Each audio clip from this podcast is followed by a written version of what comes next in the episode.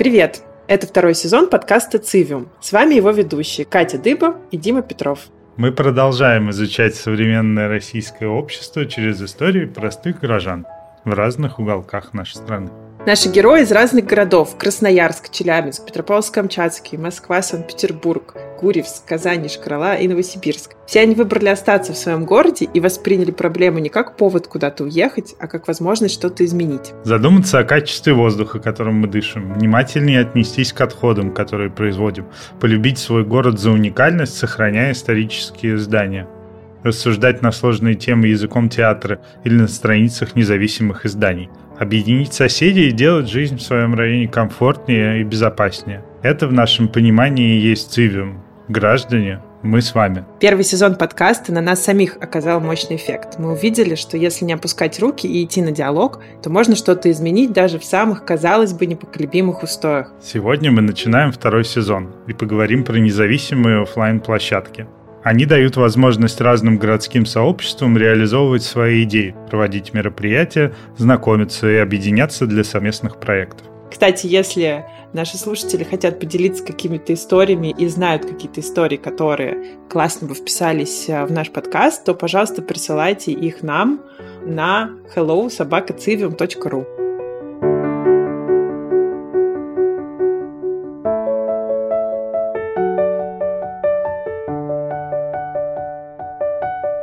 Привет, меня зовут э, Даша Ананьева, я работаю в независимом культурном пространстве Револьт Центр и вообще в целом занимаюсь здесь всем-всем, что здесь происходит, то есть руковожу проектом в целом. Револьт Центр – культурная площадка в Сыктывкаре. Сама Даша родилась, выросла и училась в Кирове, и, будучи в Кирове, начала работать в независимом издании 7 на 7. Это такое медиа, оно было создано 11 лет назад с целью защищать, просвещать и вдохновлять активных жителей небольших российских регионов.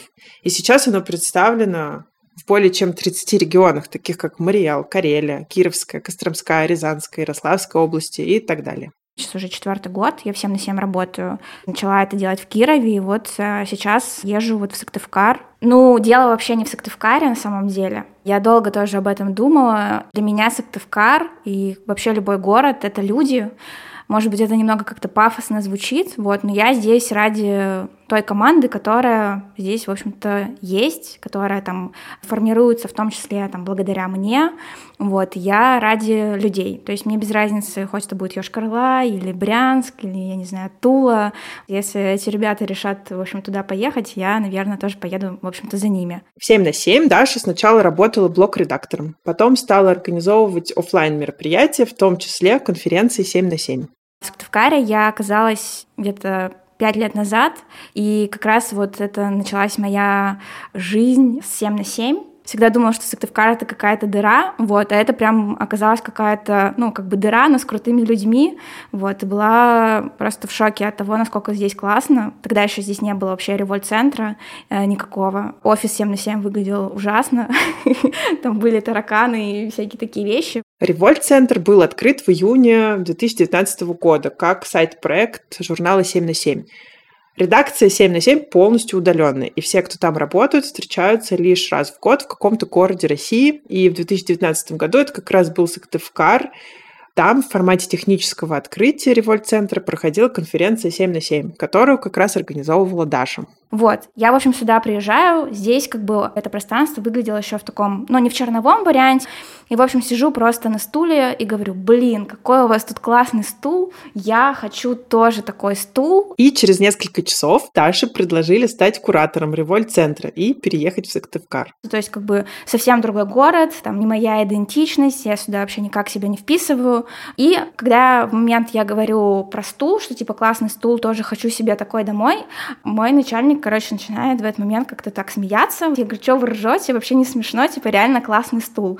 Что-то они такие поржали, потом пишут, пойдем поговорим. Спустя месяц Даша переезжает в Сыктывкар и становится стартап-менеджером Револьт-центра, человеком, который должен запустить всю эту историю. Это было как раз а, лето, вот, мы проводим официальное открытие Револьт-центра, запускаем там все процессы, проекты, выставки, в общем, куча была работы, это были реально там полгода, когда ты находишься вообще все время здесь, потому что как бы никто из нас до этого никогда не делал подобные проекты офлайн пространства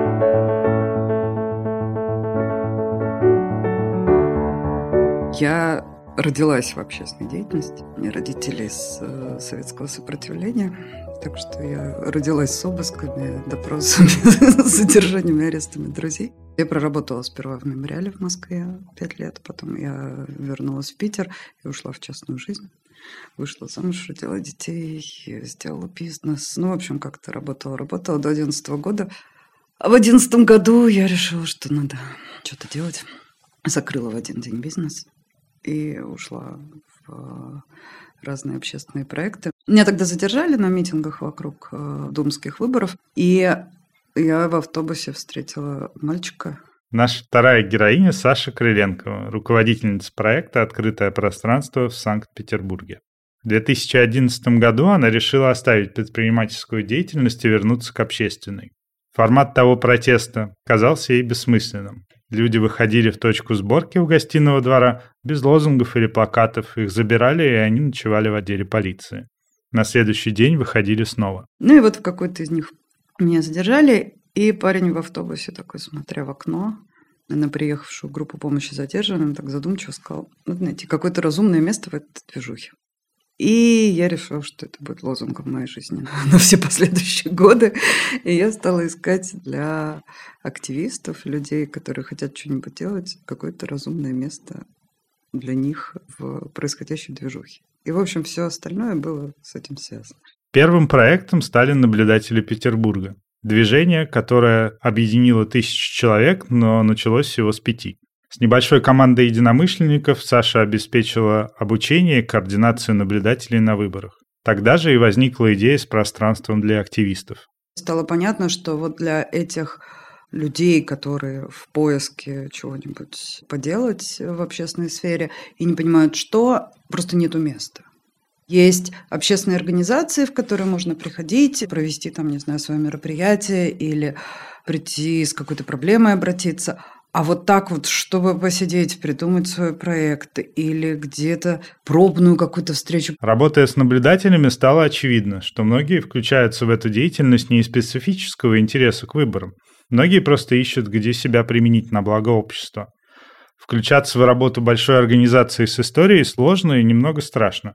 Потом начали появляться другие движения, вокруг которых объединялись люди но всем им чего-то не хватало. И когда надо было собирать э, помощь крымскую, мы собирали ее там же. Но это выглядело довольно странно. То есть вот наблюдателям некуда пойти, вот крымскую надо собирать помощь, некуда пойти. И вот как-то все вместе. В результате в августе 2012 года для этих людей Саша основала площадку коворкинг в Петербурге «Открытое пространство». Место, куда могли прийти все, кто почувствовал интерес к общественной жизни, найти единомышленников, поддержку и включиться в работу. Я всю жизнь считала, что я такой мост между движениями и НКО с разной степенью эффективности. Я этим мостом пытаюсь работать. Каждый раз ужасно расстраиваюсь, потому что я помню, как мне один адвокат из региона сказал, что а вот мне бы обратиться в такую-то правозащитную организацию. Но я не знаю, я пробовал на общих основаниях, писал письмо, и ответа, конечно, не получил. Сказать, что я ужасно расстроилась, ничего не сказать. До 2001 года Саша работала в «Мемориале», научным сотрудником программы истории диссидентского движения. Она хорошо понимала, как живут общественные организации. Вернувшись к общественной деятельности после большого перерыва в 2011 году, она поняла, что новые движения ей ближе по форме и содержанию. Это стало фундаментом для открытого пространства. Туда можно просто прийти и просто в течение дня потусить и посмотреть и так далее. Мы стараемся проводить разные мероприятия, на которых можно познакомиться, какие-то общего вида, там, например, какие-то лекции по организации общественных компаний, например. Там могут познакомиться люди, которые делают разные компании, или семинары, или что-то такое. Идея нашла свой отклик. Пространство оказалось востребованным местными организациями и активистами. Как оно выглядит сейчас, спустя 9 лет? У нас есть зал, переговорка, библиотека и еще комнаты наверху. И поэтому у нас в день проходит больше одного мероприятия, существенно больше иногда подряд, если это выходные. Вот в Питере у нас совсем нет недостатка в мероприятиях. В 2018 году пространство в Питере расширилось, появился второй этаж. Стало больше мероприятий, график расписан на несколько месяцев вперед, и это новый вызов для команды открытого пространства. Потому что если мы будем только предоставлять площадку, мы потеряем собственное лицо. У этой площадки не будет лица. Для того, чтобы у площадки было лицо, и для того, чтобы мы делали не просто как э, городской коворкинг, у которого это бизнес, свое дело, а чтобы мы делали то, что нам приятно, близко и кажется полезным и важным, вот эту вот часть собственную, ее надо обязательно держать.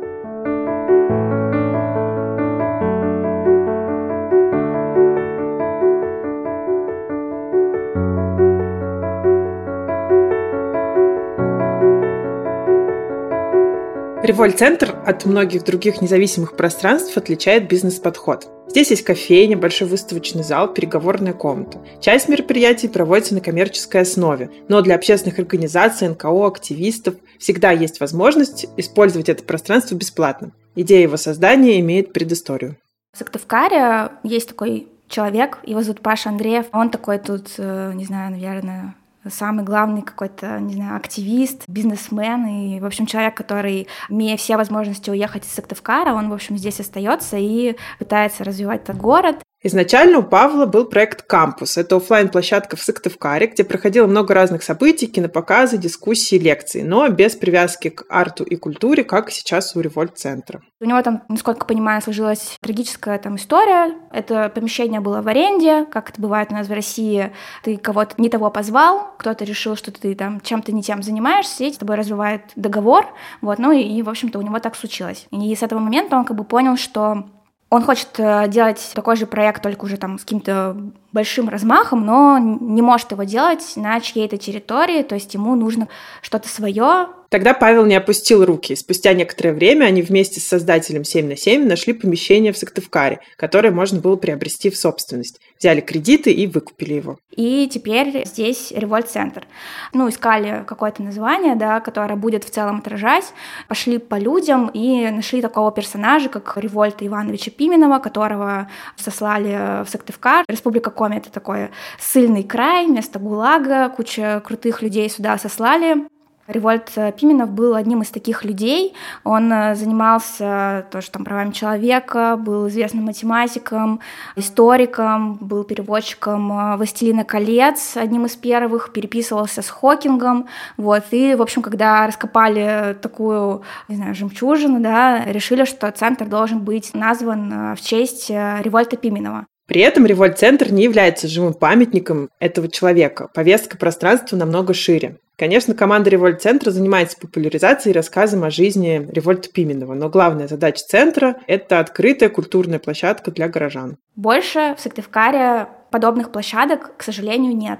Есть там такие государственные муниципальные музеи, несколько кофеен, пара ресторанов, ну и как бы все. Больше здесь ничего подобного нет. Сейчас Револьт — это как бы самостоятельная кофейня и большой выставочный зал, который многофункциональный, то есть это и выставочный зал, и лекторий, и кинозал, и, я не знаю, место для вашего корпоратива в том числе, и место какой-то классной вечеринки, музыкального концерта, то есть вообще зал настолько может просто трансформироваться и стать местом чего угодно, чего вот не было там до этого у Паши в том помещении. Получается, что наиболее безопасный сценарий развития независимого пространства со свободной повесткой – это помещение в собственности. Открытое пространство арендует помещение. Аренду покрывают краудфандингом. Но все мероприятия проводят бесплатно. Как же в таких условиях формируется расписание? У нас цензуры как такового нет, то есть кто первый пришел, того и тапки.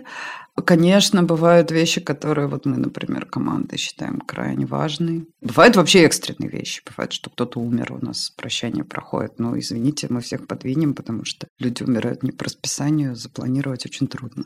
Или, например, стукнуло какое-нибудь большое политическое дело, и нужно срочно собрать большое мероприятие в поддержку политиков. Ну, конечно, мы пойдем к тем, кто расписан, и попросим подвинуть. В отсутствие запретов повестка мероприятий формируется естественным образом. В 2014 году изменили миграционное законодательство. Штрафы и депортация грозили за малейшие нарушения. Тогда стали чистки на улицах. И мы тогда сделали кампанию «Право для всех».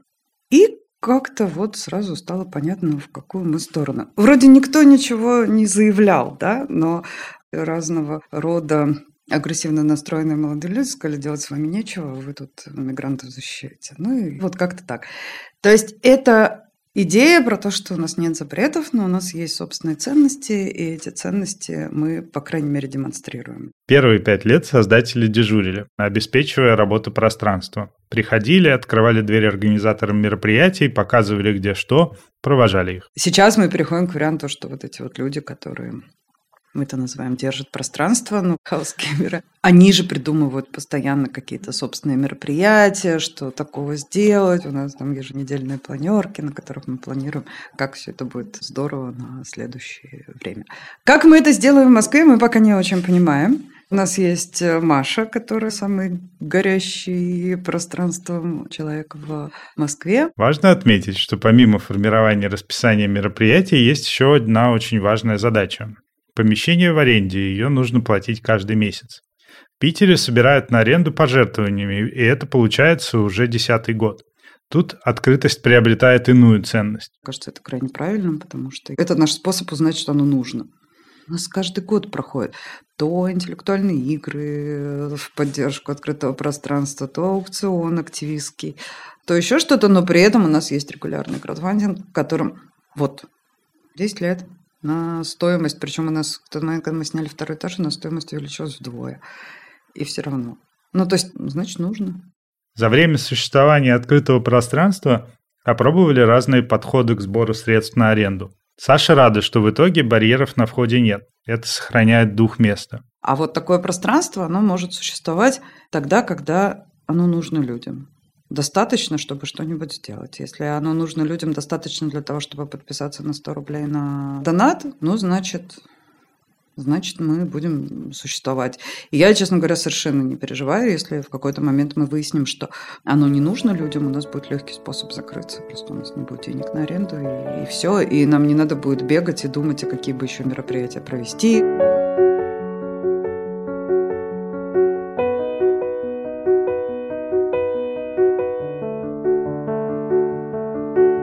Самая большая сложность для таких пространств – это поиск площадки, будь то аренда или собственность. В Сыктывкаре было сложно найти помещение для того, чтобы его там купить. Здесь сейчас вот револьт-центр находится, это было место столовой такой обычной городской советской столовой на первом этаже офисного здания. Сейчас здесь культурное пространство. То есть до этого там как бы просто был полный мрак. Ремонт становится бесконечной частью жизни проекта, и это высасывает очень много сил и требует замотивированности команды. Вторая сложность, как оказалось, это как бы люди. Город очень маленький. Люди, я имею в виду команда. Вот я здесь э, нахожусь, э, я вообще из Кирова сюда приехала. Света Кольчурина, арт-куратор, она из Петрозаводска. Э, наша пиарщица, она приехала к нам из Архангельска сюда работать. Часть часть команды, она как бы вообще не из Сыктывкара. Молодежь в Сыктывкаре, как и во многих маленьких городах России, уезжает.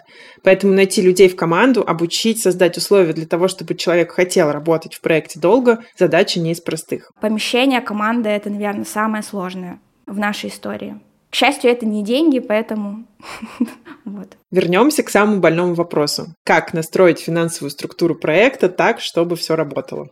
Да, мы тут вот э, все балансируем. Я работаю всем на 7 и в револьте, да, то есть я вот сижу на двух стульях, и в этом как бы Плюс у нас вообще в Револьте бизнес-подход. То есть у нас э, нету активного, там, не знаю, краудфандинга, да, то есть мы там не собираем донаты. У нас главный источник денег — кофейня, аренда помещений, и мы сделали прекрасный кейтеринг у себя, то есть э, прям все оборудовали под то, чтобы у нас здесь проводили на нашей площадке разные организаторы свои события, где нужен кейтеринг, где нужен, там, не знаю, какой-то большой зал. 2020 2020 год ударил по всем офлайн проектам в мире. Как его пережил Револьт-центр? В коронавирус э, мы запустили там, например, свой магазин, при Револьт-центре собрали вообще всех локальных авторов. Магазин у нас есть как офлайн, а в онлайне у нас намного больше там выбор, люди тоже активно покупают. Очень часто кто-то просто там приезжает в Сыктывкар там с туристическими целями, заходит в Револьт-центр там попить кофе, посмотреть выставку и сразу же покупает кучу сувениров у нас, что как бы в целом тоже сильно важно. Ну и сама кофейня, которая как бы вот является такой входной точкой в Револьт-центр, то есть куда ты, первое место, куда ты попадаешь, это кофейня, и, конечно, для нас это как бы важно важный инструмент, чтобы тоже зарабатывать эти деньги. Подход револьт-центра – монетизация всех направлений работы. Команда строит гипотезы, проверяет их и пытается настроить все таким образом, чтобы это приносило деньги. И чтобы сохранялась возможность давать площадку общественным организациям бесплатно. То есть у нас э, в Револьте действует вот эта система резидентов. Есть там в Сыктывкаре множество активистов, общественников, с которыми мы на постоянной основе проводим разные события. Эти события бесплатные для всего города, в пользу для всех, в общем-то, так скажем. Но если это какая-то коммерческая история, то, конечно же, мы берем за это деньги. Часто жители небольших городов в меньшей степени готовы тратить деньги на культуру и дополнительное образование, чем э, в мегаполисах, так как средний уровень дохода ниже. Какая ситуация в Сыктывкаре? Сейчас вот приезжала, например, Екатерина Шульман, приезд которой стоил довольно дорого для нас, но у нас был такой вау-эффект. Мы сделали релиз э, Шульман у себя там в соцсетях, вообще как бы ну, больше ничего не делали, и просто за день продали билетов на 120 тысяч рублей мы никогда не знали, что аудитория Сыктывкара настолько платежеспособна. Вот, теперь мы как бы знаем и будем, конечно, больше делать каких-то таких коммерческих, но интеллектуальных проектов, за которые люди в Сыктывкаре готовы платить. Многие независимые площадки в разных городах России живут на гранты. Есть ли такое направление у Револьт-центра? Конечно же, мы фандрайзим, мы пишем проекты, пытаемся выиграть разные гранты, Сейчас вот у нас, например, идет проект э, с Росмолодежью, тоже большая сумма, в рамках которого мы там и арт-резиденцию делаем, делаем выставку, образовательные программы, ивенты тоже делаем на эти же деньги. То есть мы разными способами находим как бы себе тут деньги и, в общем, на них живем. И сейчас вот мы как бы себя полностью обеспечиваем и чувствуем себя в безопасности. Концепция револьт-центра сильно отличается от того, как мы обычно себе представляем независимые культурные площадки. Кто-то принес стул, кто-то фикус, кто-то сколотил лавочки из палет. Мы как бы визуально от всех э, вот этих э, независимых пространств сильно отличаемся. У нас как бы любая вещичка, купленная в Револьт, согласуется с дизайнерами, с нашими. То есть мы даже горшок реально там типа в кофейню для цветка не можем купить. Ну, не то, что не можем, мы как бы договорились так, э, что вот мы делаем только так, договариваясь друг с другом, иначе у нас здесь будет просто какой-то мусор, вот. Ну и как бы с финансами это в целом тоже так же, что Важно просто зарабатывать, и чтобы у всех были деньги, никто себя тут никаким-то нищим э, не чувствовал, вот, и всем было бы по кайфу на работу приходить, и, в общем-то, так и есть. Открытое пространство, созданное Сашей, вышло за пределы Санкт-Петербурга. Мотивация команды, которая занимается открытием в Москве, немного отличается от револьт-центра.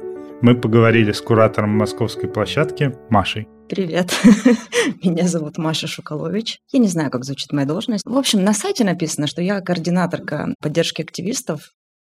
Я в том числе занимаюсь СММом в проекте, в том числе буду, так скажем, заведовать административной частью нашей площадки.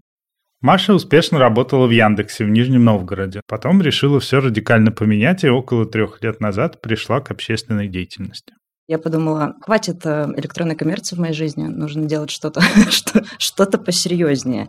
Вот. И случились летние протесты в Москве, у меня задержали друга по московскому делу, и я начала кампанию поддержки, приехала в Москву, и познакомилась с Сашей, познакомилась с ребятами, со всеми здесь журналистами, с правозащитниками. И вот, э, собственно, с тех пор пытаемся делать хорошие дела. Одним из этих дел стало открытое пространство в Москве. Команда для открытия собиралась не один год. В процессе сформировалось четкое видение того, что оно должно принести в город. Ну, вообще мы позиционируем себя как буквально дом для активистов, да, то есть мы везде говорим, это безопасное место для вас, куда вы можете прийти в спокойной обстановке и бесплатно провести или поучаствовать в каком-то мероприятии, и всегда знаете, что вас там примут, без разницы, там, каких вы политических взглядов, э, сексуальной ориентации. Да, мы позиционируем себя, ну, реально как то место, в которое человек чувствовать себя комфортно и уютно. Найти подходящее помещение казалось непросто. Карантин и непривычный для большинства источник финансирования аренды осложнили его дополнительно. То, значит, слишком дорого, то слишком не для нас, то слишком не для них, то кто-то пугается того, что у нас там история про донат. Говорит, как же вы же, что же. И, значит, приезжает э, наш коллега Илья, и он находится в Москве неделю, и хоп, и просто снимает помещение с идеальным владельцем, и идеальное помещение мы находимся на Бауманской, это Плетишковский переулок. По собственному признанию Маши, это помещение с душой. И идеально оно уже потому, что появилось в Москве. Сейчас там уже заканчивается ремонт, его собственник делает за свой счет. Ну, то есть какую-то часть мебели мы, например, купим, да, но вот уже сейчас нам ребята отдали шкафы и стойки. Привет, ребята, если у вас есть лишние стулья, пожалуйста, приносите их нам. Если есть лишние цветы, пожалуйста, приносите. То есть это все будет такое без дизайн-проекта, такое по ходу быстро создающееся или медленно создающееся, не знаю. Но такое какое-то аккуратное, домашнее и свое. Пространство еще не открылось, но сетка мероприятий готова уже на полтора месяца вперед. Какие ожидания от запуска площадки? Что нас ждет? Я не хочу закрываться. Мне очень бы хотелось, чтобы было поменьше политики. Я сейчас даже... Хотя все, что происходит вокруг, это политика, конечно. Мне бы хотелось, наверное, привнести в это пространство какой-то вот такой горизонтальности, побольше, наверное, каких-то я не знаю, экологических проектов, да, побольше фем-повестки, побольше ЛГБТ-повестки. Не знаю, мне бы хотелось приходить в это пространство как домой.